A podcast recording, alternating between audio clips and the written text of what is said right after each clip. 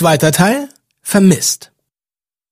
Ich will mit dir eine kleine Reise ins Jahr 1996 machen, nach Fire Island. Fire Island ist ein schmaler, etwa 50 Kilometer breiter Inselstreifen vor der Südküste von Long Island im Staat New York. So richtig das ganze Jahr wohnen hier nur ungefähr 100 Menschen. Aber im Frühling und Sommer kommen Massen an Feriengästen aus New York City und von der ganzen US-Ostküste. Es ist Samstag, der 20. April 1996. Ein paar Feriengäste spazieren in Davis Park den Sandstrand entlang. Es ist Nebensaison und der Strand ist deshalb ziemlich verlassen. Im vergangenen Januar hat ein Blizzard die Ostküste der USA heimgesucht. Tiefe Temperaturen und starke Winde haben ganze Küstenabschnitte total verwüstet und 150 Menschen das Leben gekostet. Auch Long Island wurde von dem Blizzard erwischt. Im April sind die Folgen immer noch sichtbar. Ständig werden am Strand Häuserteile und andere Dinge angeschwemmt. Deshalb sind die Spaziergänger auch total neugierig, als sie von weitem etwas am Strand liegen sehen. Es sieht aus wie ein Plastikbeutel. Und es ist auch tatsächlich ein Plastikbeutel. Und in dem Beutel sind zwei Beine. Zwei Frauenbeine, um genau zu sein. Die Zehennägel sind frisch lackiert, sie sind rot. Niemand weiß, ob die Beine am Strand platziert oder vom Meer angeschwemmt wurden. Aber 15 Jahre später werden nur ein paar Kilometer entfernt weitere Teile dieses schrecklichen Puzzles gefunden. Im Mai 2010 flüchtete die Prostituierte Shannon Gilbert am frühen Morgen aus einem Haus in Long Island. Sie hämmert an mehrere Haustüren. Sie schreit um Hilfe. Jemand wolle sie umbringen. Als endlich die Polizei ankommt, ist Shannon schon verschwunden. Ihr Freier Joseph Brewer und ihr Fahrer Michael Peck behaupten, sie wüssten von nichts. Ein skurriler Arzt Dr. Peter Hackett ruft Shannons Mutter an und behauptet, er hätte ihre Tochter kürzlich in sein Frauenhaus aufgenommen. Er fragt, ob sie wisse, wo Shannon jetzt sei. Anrufen tut er noch, bevor überhaupt bekannt geworden ist, dass Shannon verschwunden ist. Und ein Frauenhaus führt er noch nicht mal. Alle drei Männer werden von der Polizei als nicht verdächtig eingestuft. Du erinnerst dich sicher, dass der Polizeibeamte John Malia mit seinem Schäferhund Blue beauftragt wird, nach Shannon Gilbert zu suchen. Monatelang kommt dabei nichts zum Vorschein. Aber ein halbes Jahr später, im Dezember, schlägt Blue auf einer dieser Suchtouren plötzlich an und führt sein Herrchen ins dichte Unterholz abseits des Highways. Malia kämpft sich hinter seinem Hund durch das Dorngestrüpp. Der Boden ist sumpfig und er kommt nur total langsam voran. Ungefähr 15 Meter von der Straße entfernt bleibt Blue dann stehen. Als Malia nachschaut, findet er einen alten Stoffsack, halb verdeckt von Blättern und Erde. Der Sack ist ziemlich abgewetzt und löst sich an manchen Stellen schon auf. Durch die Löcher sieht Malia ganz deutlich Knochen. Es sind eindeutig menschliche Überreste. Zwei Tage später gehen Malia und Blue an den Ort zurück, um den Kollegen der Spurensicherung bei der Arbeit zu helfen. Malia erklärt, wie und wo genau er auf das Skelett gestoßen ist. Zusammen mit den Technikern grast er die Umgebung nach weiteren Hinweisen ab. Nochmal 150 Meter weiter entfernt findet er einen zweiten Stoffsack. Und auch in diesem sind wieder Überreste eines Menschen. Die Techniker rufen daraufhin Verstärkung. Die Umgebung fängt jetzt auch an auszusehen wie eine Szene aus CSI. Die ganzen Fahrzeuge bringen den Verkehr auf dem vierspurigen Highway fast zum Stillstand. Es ist eisig kalt, aber John Malia und Blue machen mit ihrer Suche weiter. Vor Einbruch der Dämmerung haben sie noch zwei weitere Stoffsäcke mit menschlichen Überresten gefunden. Das macht im Ganzen vier. Die Überreste werden direkt in die Gerichtsmedizin gebracht. Währenddessen verbreitet sich in der Bevölkerung schon die Nachricht von dem grausigen Fund. Schnell ist von einem Serienmörder die Rede. Die Menschen in dieser kleinen, sonst friedlichen Ferienoase sind deshalb völlig fassungslos. Zuerst wird angenommen, dass es sich bei einer der Leichen um Shannon Gilbert handelt. Alle vier Überreste stammen nämlich von eher kleingewachsenen Frauen, ungefähr so groß wie Shannon. Doch die Untersuchungen ergeben, dass Shannon nicht unter den Toten ist. Es handelt sich um vier andere Prostituierte, die ebenfalls auf Internetinseraten ihre Dienste angeboten haben. Alle vier sind in den letzten Jahren vermisst gemeldet worden. Sie wurden alle erstickt und dann in einem Stoffsack liegen gelassen. Ihre Lebensgeschichten lesen sich ziemlich ähnlich wie die von Shannon. Ich fange mal mit Maureen Brainerd Barnes an. Sie wurde am 14. Juni 82 geboren. Ihr Vater ist ein Nomade. Er ist mal da und dann auch mal nicht. Ihre Mutter arbeitet als Hausangestellte. Obwohl Maureen bei ihrer Mutter aufwächst, kommt sie sehr stark nach ihrem Vater. Sie ist eine Träumerin und nimmt das Leben nicht allzu ernst. Sie hat zwar große Pläne, aber sie ist sich zu schade dafür zu arbeiten. Maureen ist die älteste Tochter, aber ihre jüngeren Geschwister scheinen immer ein bisschen reifer als sie. Als Kind kann sie sich total in Büchern und deren Geschichten verlieren. Bis sie in ein Alter kommt, wo Jungs plötzlich interessanter werden als Romane. Ab da scheint Maureen ein verlorener Fall zu sein. Mit 16 ist sie unsterblich in ihren Freund Jason verliebt. Sie schmeißt die Schule, als sie schwanger wird. Maureen und Jason heiraten in ihrem Heimatdorf in Connecticut und bekommen eine kleine Tochter. Sie heißt Caitlin. Kurz darauf zieht Maureen bei Jason und dessen Großeltern in Port Tucket ein. Dann tritt Jason ins Militär ein und die beiden ziehen wieder weg von Connecticut. Zwei Jahre später kehren sie zurück, aber kurz danach lassen sie sich scheiden. Die Scheidung geht recht freundschaftlich über die Bühne. Beide sind sich einig, dass Caitlin bei ihrem Vater bleiben und eine gute Schule besuchen soll. Maureen zieht dann bei ihrer Schwester Missy ein. Maureen ist jetzt so Mitte 20 und hat keinen Schulabschluss, aber braucht unbedingt einen Job. Sie beginnt hier und dort zu arbeiten, aber ihre Jobs sind alle mies bezahlt und führen nirgendwo hin. Mit dem Arbeiten hat es Maureen einfach nicht so. Maureen schreibt Songs und Gedichte. Sie träumt nämlich von einer Karriere als Rapperin. Sie schreibt ständig Liedtexte. Oft schreibt sie zusammen mit Jada Brule, der auf demselben Stock wie sie wohnt. Ihre Zusammenarbeit führt zu Freundschaft. Die Freundschaft führt zu Sex. Jays Wohnung ist für Maureen so eine Art Zuflucht. Er hat auch eine Tochter. Sie ist etwa so alt wie Caitlin. Manchmal lassen sie ihre Kinder zusammen spielen. Maureen benutzt Jays Computer, um ihr MySpace-Profil zu pflegen. Hier will sie ihre Musik bekannt machen. Dann bekommt sie eines Tages über MySpace eine Nachricht von einer Modelagentur, die einen Fotoshoot mit ihr machen will. Es geht um Porträts und Ganzkörperaufnahmen, nichts Schlüpfriges. Sie nimmt den Job an. Das Modeln gefällt ihr. Sie postet die Bilder auf ihrem MySpace-Profil und bald flattern weitere Jobangebote rein. Aber diesmal geht's bei fast allen um Aktfotografie oder Escortagenturen. Maureen überlegt sich ziemlich schnell, wieso sie sich den Profit mit einer Escortagentur teilen sollte. Sie kann ja auch sehr gut auf den Mittelsmann verzichten und selbst Inserate schalten.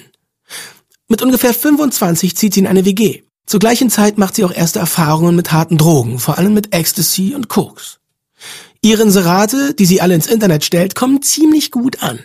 Sie trifft sich immer wieder mit Männern aus der Gegend, aber bald merkt sie, dass es ihr das Geld nicht wert ist. Außerdem hat sie immer ein bisschen Angst, jemanden zu treffen, den sie kennt.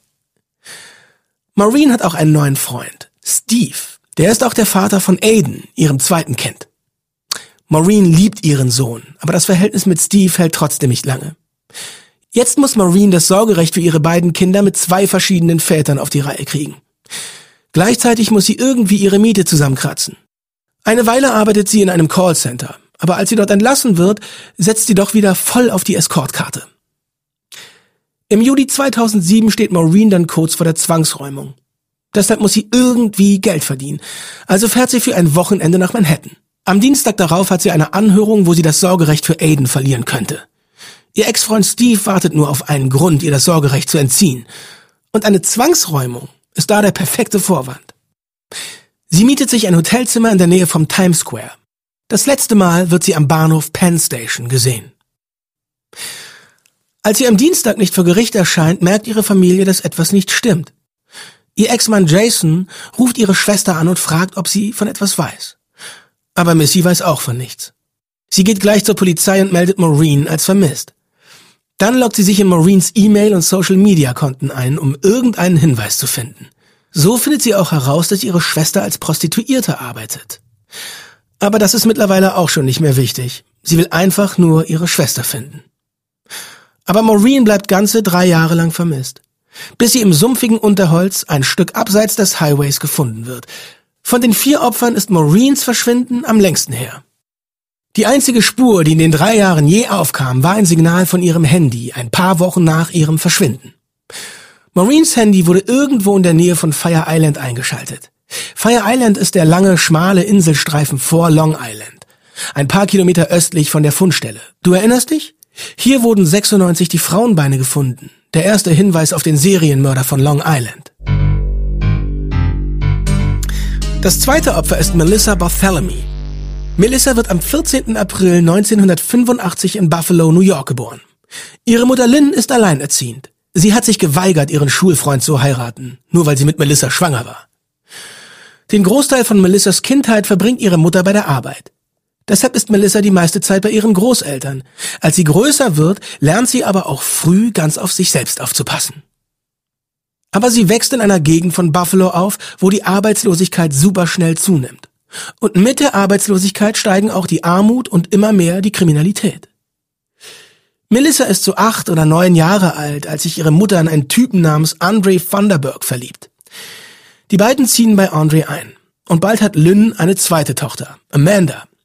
Amanda ist neun Jahre jünger als Melissa, aber die beiden verstehen sich total gut. Sie sind allerdings fast das genaue Gegenteil voneinander. Melissa ist hellhäutig, doch sie wäre eigentlich lieber schwarz. Amandas Vater ist Afroamerikaner, aber sie wäre lieber weiß anstatt halb-halb. Kennt man ja, dass man immer das andere haben will. Als Melissa älter wird, bringt sie sich mehr und mehr in Schwierigkeiten. Sie kommt nicht zur verabredeten Zeit nach Hause, sie hängt mit etwas zwielichtigen Gestalten rum und lässt auch leider in der Schule nach. Ein paar Mal versucht ihre Mutter einzugreifen, aber nichts funktioniert. Dann fängt Melissa was mit Jordan an, einem Drogendealer aus der Gegend. Deshalb sieht ihre Mutter nur noch eine Möglichkeit, und zwar ihre Tochter aus der Situation zu holen. Sie schickt sie nach Texas zu ihrem leiblichen Vater Mark. Zweieinhalb Jahre lang lebt Melissa dann in Texas. Aber mit knapp 18 klaut sie das Auto ihres Vaters und geht auf, sagen wir mal, Spritztour. Sie hat noch nicht mal einen Führerschein. Nach dieser Aktion schickt Mark sie zurück nach Buffalo, um die Schule da abzuschließen. Als sie nach Hause kommt, ist ihre Familie von der Innenstadt aufs Land gezogen. Also auch weg von ihren alten Freunden. Also beschließt Melissa, sich eine eigene Wohnung zu suchen. Dafür muss sie aber erst einen Job finden, um ihr Leben zu finanzieren, während sie auch noch das letzte Schuljahr fertig macht. Später will Melissa eine Ausbildung zur Haarstylistin machen. Sie hofft auch eines Tages sogar ihren eigenen Salon aufzumachen.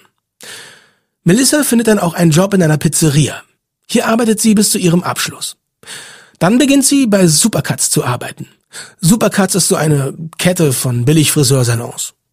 Diese Stelle ist das einzige, was sie kriegen konnte. Neben ihrer Arbeit fängt sie wieder an, sich mit ihrem Ex-Freund Jordan zu verabreden. Ihre Familie fleht sie geradezu an, mit dem Dealer Schluss zu machen. Aber Melissa lässt sich nichts vorschreiben. Auf einem Trip nach New York treffen Melissa und Jordan auf einen Mann namens Johnny Terry. Johnny bietet Melissa einen Job als Haarstylistin an.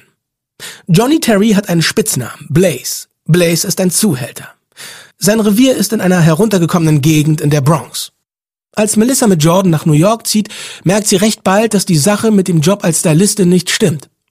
Kurz danach trennen sich Melissa und Jordan und Melissa fängt was mit Blaze an. Daneben arbeitet sie auch noch für ihn. Nicht als Stylistin, sondern als Prostituierte. Sie mietet sich eine Kellerwohnung, wo sie mit einer Handvoll Katzen wohnt. Die meisten dieser Katzen hat sie auf der Straße gefunden und aufgenommen.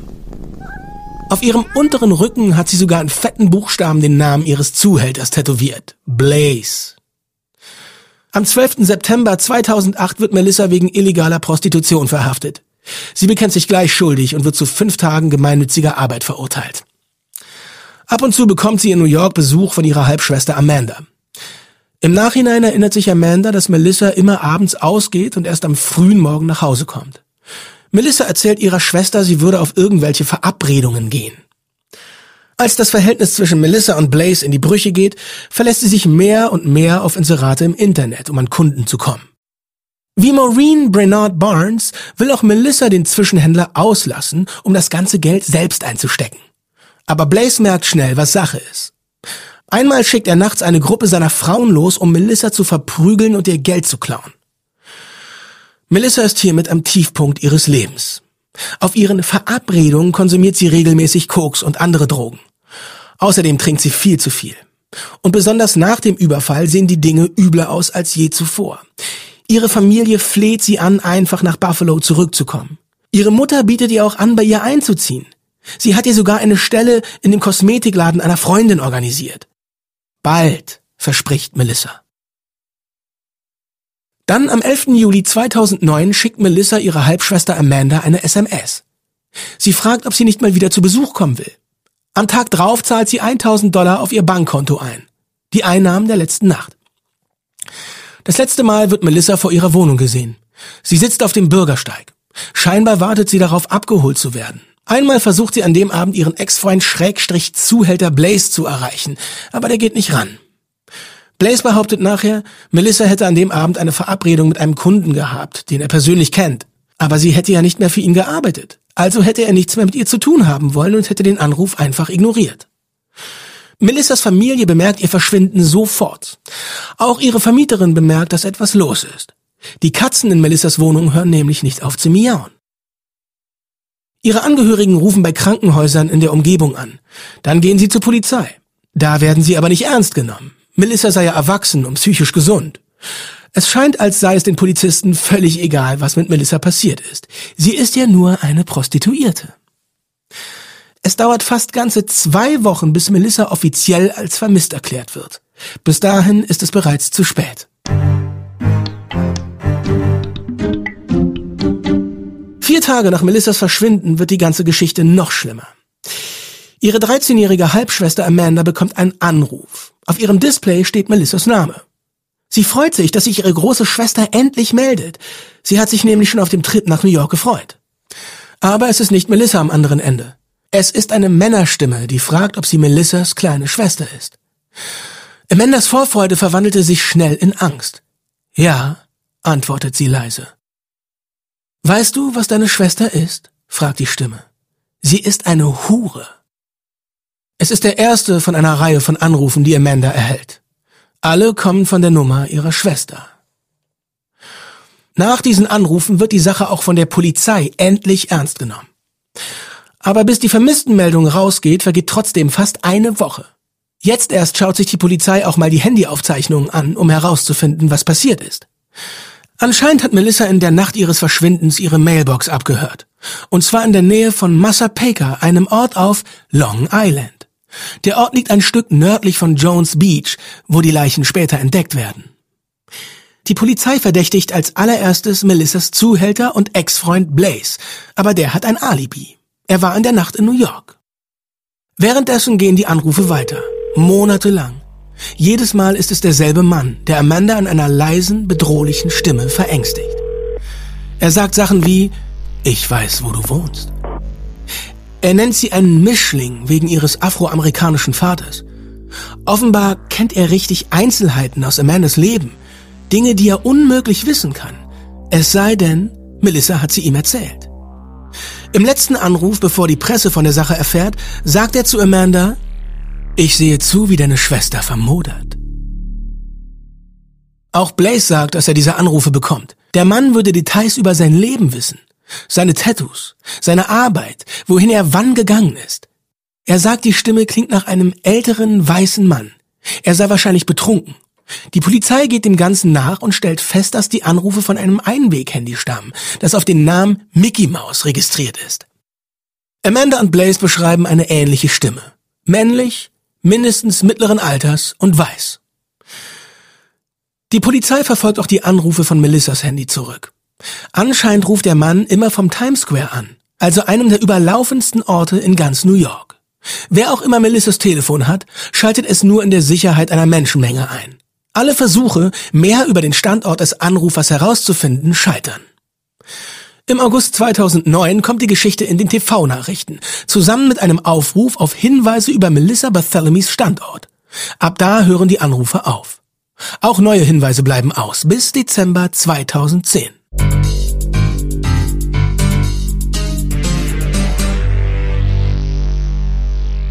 Jetzt komme ich zur Lebensgeschichte eines der anderen Opfer, Megan Waterman.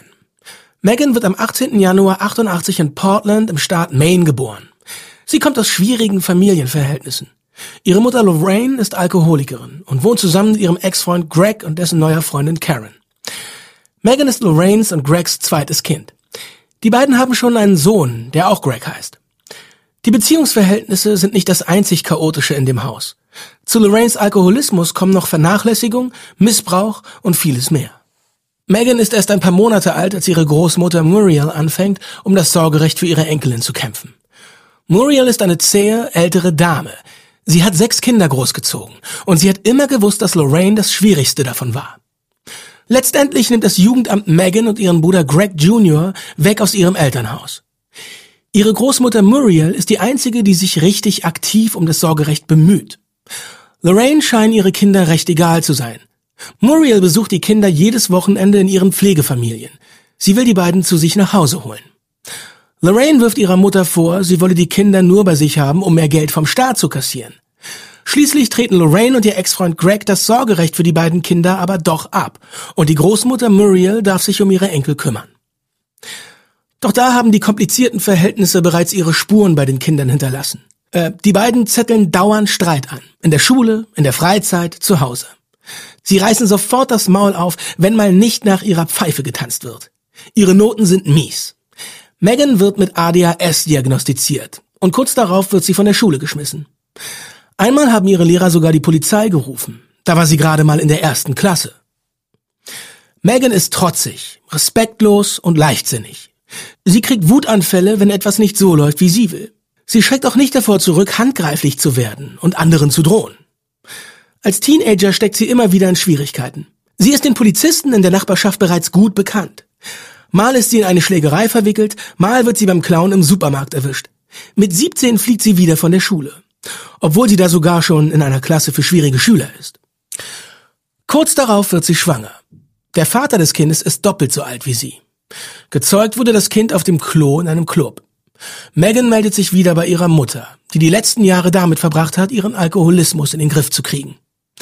Im Sommer 2006 bringt Megan ein Mädchen zur Welt. Das Baby heißt Liliana. Eine Weile sehen die Dinge besser aus. Megan scheint sich zu beruhigen. Eins ist sicher, Sie liebt ihre Tochter über alles.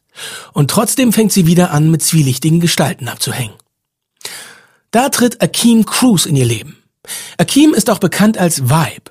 Er kommt aus New York und ist Mitglied einer kleinen Gang. Obwohl er der jüngste der Gruppe ist, gibt er sich als Anführer. Es ist kein Wunder, dass Megan sich sofort zu seiner ruhigen, selbstbewussten Art hingezogen fühlt. Aber Vibe ist durch und durch Egoist. Er kümmert sich um niemand anderen als sich selbst. Leider muss das Megan bald am eigenen Leib erfahren. Vibe wird in New York wegen mehrerer Sachen gesucht, darunter Drogen und illegaler Waffenbesitz. Er muss irgendwo untertauchen und seine Wahl fällt auf Portland, Maine.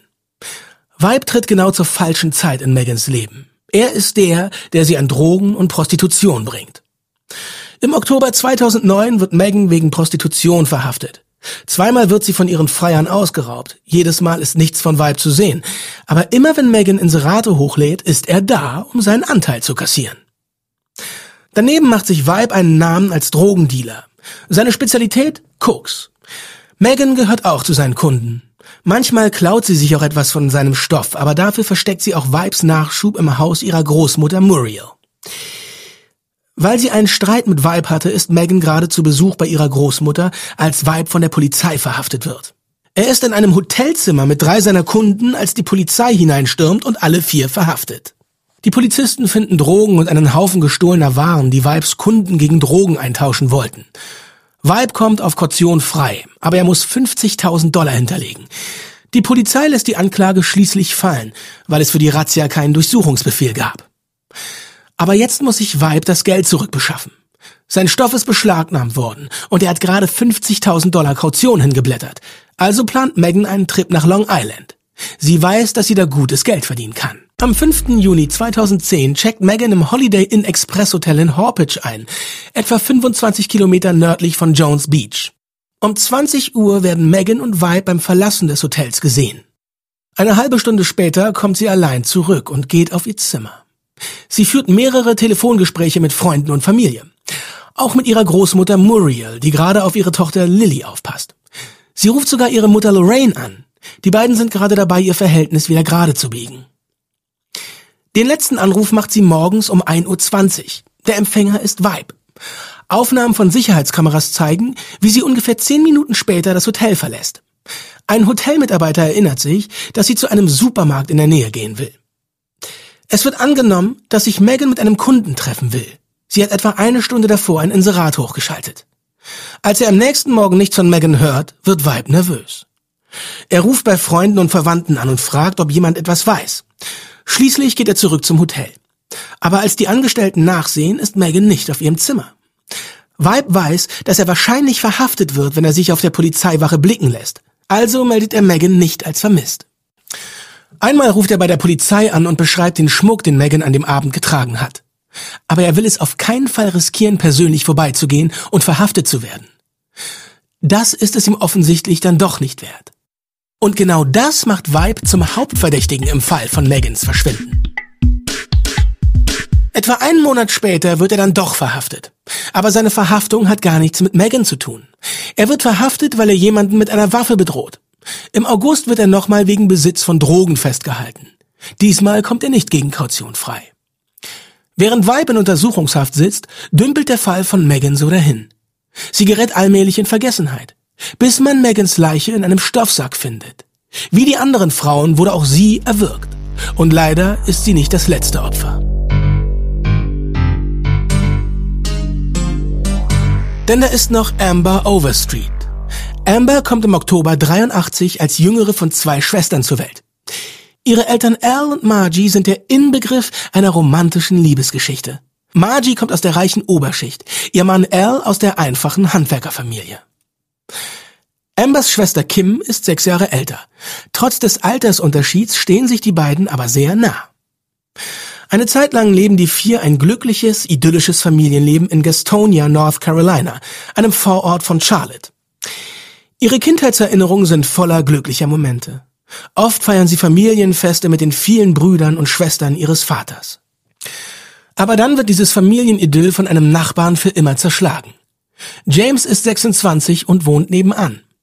Öfter nimmt er die beiden Schwestern mit zum Tennisspielen, nur ein paar Straßen entfernt. Es passiert während einem dieser Ausflüge. James vergewaltigt Amber. Sie ist gerade mal fünf Jahre alt. Was danach passiert, ist unklar.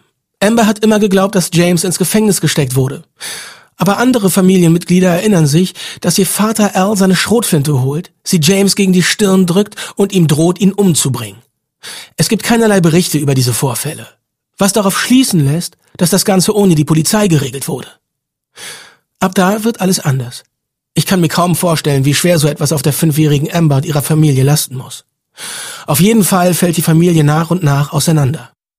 Ambers Mutter erleidet einen totalen Nervenzusammenbruch und muss ins Krankenhaus eingeliefert werden. Al, der sich eine Zeit lang allein um seine Töchter kümmert, fängt an zu trinken. Mehrmals wird er betrunken am Steuer verhaftet. Ambers Familie ist erst wieder richtig vereint, als sie ins Teenageralter kommt. Aber nichts ist mehr wie früher. Ihre Mutter erholt sich nie wirklich von dem Schock.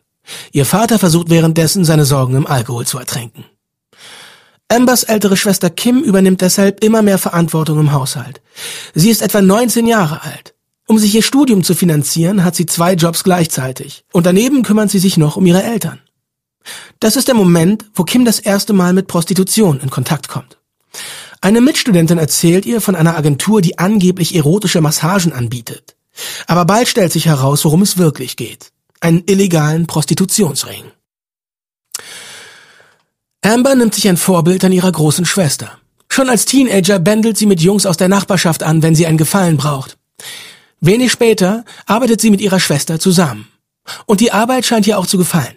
Amber ist immer ein sensibles, fleißiges Mädchen gewesen. Sie weiß, dass sie sich Zuneigung und Akzeptanz hart erarbeiten muss.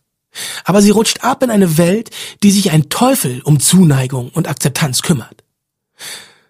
Sei es wegen ihres Traumas oder aus völlig anderen Gründen. Auf jeden Fall fühlt sie sich wohl in dieser Welt. Die Agentur, bei der die beiden Schwestern angestellt sind, heißt Code Confidential. Zuerst werden nur Partys organisiert, wo die Frauen ihre Kunden kennenlernen. Aber allmählich wird bei diesen Partys auch mit Drogen hantiert. Viele Frauen können dem nicht widerstehen. Kim entwickelt eine Koksucht, während Amber mit Heroin experimentiert. Die Dinge sehen wirklich nicht gut aus.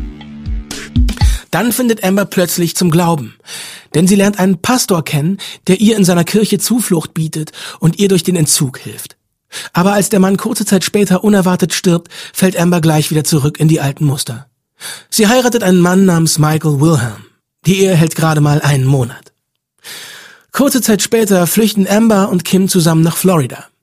Hier wollen sie ihr Leben neu anfangen, aber in Florida verlieren sich beide allmählich aus den Augen.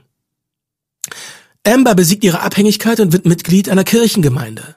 Da lernt sie Don Costello kennen. Die beiden heiraten und wollen ein Kind. Aber als Amber mit fünf vergewaltigt wurde, wurde ihr auch die Möglichkeit genommen, ein eigenes Kind zu haben. Sie quält sich durch mehrere Fehlgeburten. Aber ein Jahr nach ihrer Hochzeit dürfen die beiden endlich ein Kind adoptieren. Der Junge heißt Gabriel. An Weihnachten besuchen die beiden Ambers Vater Al in North Carolina. Ambers Mutter ist in diesem Jahr gestorben. Aber Amber scheint das erste Mal wirklich guter Dinge zu sein. Leider hält ihr Glück nicht lange an. Die Ehe zwischen Amber und Don beginnt zu bröckeln. Schließlich wird Amber verhaftet, weil sie beim Klauen von Zahnpasta erwischt wird. Im Februar 2009 soll sie vor Gericht erscheinen, aber kurz davor verschwindet sie aus Florida und rutscht wieder vollkommen ab. Mittlerweile hat ihre Schwester Kim ihr sechstes Kind bekommen.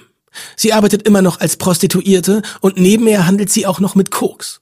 Aber sie will eigentlich einfach nur noch mal von vorne anfangen. Deshalb zieht sie nach North Carolina, findet einen Job und fängt eine gesunde Beziehung an. Ihr Freund heißt Dave und er vergöttert sie. Er vergöttert sie so sehr, dass er nicht nur für Kim sorgt, sondern sich außerdem bereit erklärt, für Amber zu sorgen. Dave will Ambers Leben wieder auf die gerade Bahn lenken. Er bezahlt für ihren Flug nach North Carolina sogar zweimal, weil sie das Geld das erste Mal für Heroin ausgibt. Er lässt Amber bei sich und Kim wohnen und besorgt ihr einen Platz in einer Entzugskur. Er ist an den Wochenenden der Einzige, der sie besuchen kommt. Während ihres Klinikaufenthalts trifft Amber auf Bjorn Brodsky. Björn ist spindeldürr und nur ein Fingerbreit größer als Amber, doch er wird scherzhaft Bär genannt. Sein Leben ist turbulent. Mehrmals wurde er wegen Einbrüchen verhaftet, mit denen er sich seine Drogensucht finanzierte. Er will endlich von den Drogen loskommen, damit er sich um seinen kleinen Sohn kümmern kann. Obwohl die Beziehung zur Mutter in die Brüche gegangen ist, will er sein Kind aufwachsen sehen. Amber und Björn kommen sich nahe. Und nach dem Entzug ziehen sie zusammen bei Dave und ihrer Schwester Kim ein. Dave sieht sich als Betreuer für diese Gruppe von Außenseitern, die ihr Leben wieder in den Griff kriegen wollen. Aber kurz darauf spielen Amber und Kim mit der Idee, wieder als Escorts zu arbeiten. Beide brauchen das Geld. Vorsichtig erzählen sie Dave und Bjorn von der Idee. Bjorn ist einverstanden, aber Dave ist ein wenig zögerlich. Er will den beiden Schwestern ein neues Leben bieten und sie nicht wieder auf gewohnte Spuren zurücklenken. Schließlich willigt er aber doch ein und will ihnen helfen, wo er kann. Von ihren Einnahmen will er nichts. Die beiden Frauen wollen nur genug verdienen, um sich einen Neustart zu finanzieren. Nicht mehr und nicht weniger. Kim und Amber schalten Inserate im Internet und bald flattert auch schon das Geld ins Haus. Amber verdient mehr als 1000 Dollar am Tag. Aber bald schon gibt sie das meiste davon wieder für Drogen aus. Und kurz darauf verfällt das ganze Haus den Drogen. Absurderweise sogar Dave, der vorher noch nie was Härteres als Schmerzmittel genommen hatte. Dave, Amber und Bjorn nehmen Heroin, während Kim Crack raucht. Im August 2010 wird Bjorn verhaftet, weil er bei einer Polizeikontrolle nicht nur ein Messer, sondern auch Heroin und Koks bei sich hat. Amber kratzt genug Geld zusammen, um seine Kaution zu bezahlen, aber ein paar Tage später eröffnet er ihr, dass er sie verlassen will. Es sei die einzige Möglichkeit, endlich von den Drogen loszukommen und für seinen Sohn da zu sein. Amber ist darüber total verzweifelt. Zusammen mit Dave ziehen die Schwestern in seine Heimatstadt Babylon, New York. Hier sucht sich Amber weitere Kunden im Internet. Am 2. September 2010 verhandelt sie mit einem Kunden über Preise und andere Bedingungen. Er verspricht Amber 1500 Dollar für eine Nacht. Um 23 Uhr würde er sie abholen. Zu diesem Zeitpunkt ist Kim schon ausgezogen. Sie hat Dave für einen Ex-Freund verlassen. Als Amber das Haus verlässt, um sich mit ihrem Kunden zu treffen, merkt das niemand. Dave ist zu high, um etwas mitzukriegen. Auch die Nachbarn sehen nichts. Hier hätte man den Täter vielleicht identifizieren können aber Amber Costello wird nicht einmal als vermisst gemeldet. Sie verlässt das Haus, ohne ihre Handtasche oder ihr Handy mitzunehmen. Sie muss dem Kunden also wirklich vertraut haben. Vielleicht war es ein Stammkunde oder er war ihr sonst irgendwie bekannt. Auf jeden Fall scheint sie ahnungslos in die Falle zu tappen. Ihre Schwester Kim sagt Dave, er soll sich gefälligst beruhigen. Amber wird schon wieder auftauchen. Also warten sie ab. Die beiden wollen nicht, dass die Polizei vorbeikommt und Hinweise auf Drogen und Prostitution findet. Sie hoffen, dass Amber mit jemandem davongerannt ist, der ihr ein besseres Leben bieten kann. Aber die Wochen werden zu Monaten und Amber lässt nichts von sich hören. Kim fängt an, sich zu fragen, ob vielleicht einer ihrer alten Kunden was mit Ambers Verschwinden zu tun haben könnte. Sie hatte nämlich ihrer Schwester von einem bestimmten Kunden erzählt, mit dem sie sich ein paar Wochen vor Ambers Verschwinden getroffen hatte. Er ist Eigentümer einer Schleppschifffirma. Anscheinend besitzt er eine Kiste voller Sexspielzeuge und war ziemlich aggressiv. Einmal hält er Kim sogar am Hals fest und wirkt sie ein bisschen. Kim hatte Amber auch erzählt, dass dieser Kunde gut bezahlt. Aber Kim sieht keine Chance herauszufinden, ob Amber mit dem Mann in Kontakt getreten ist. Bis auf Kim und Dave weiß niemand, dass Amber verschwunden ist. Bis John Malia und sein Hund Blue an dem kalten Dezembermorgen auf ihre Leiche stoßen. Die vier Leichen sind alle in Stoffsäcke eingewickelt. Sie liegen keine 200 Meter voneinander entfernt. Wer auch immer dafür verantwortlich ist, hat sie absichtlich so platziert. Die Untersuchungen ergeben, dass höchstwahrscheinlich alle vier erwürgt wurden. Und die Tatsache, dass sie alle in derselben Gegend verschwunden sind, lässt auf eines schließen. In Long Island treibt sich ein Serienmörder um. Und bald wird er sich wieder bemerkbar machen. Doch dazu mehr in der nächsten Folge von Ungelöst. Verbrechen ohne Täter.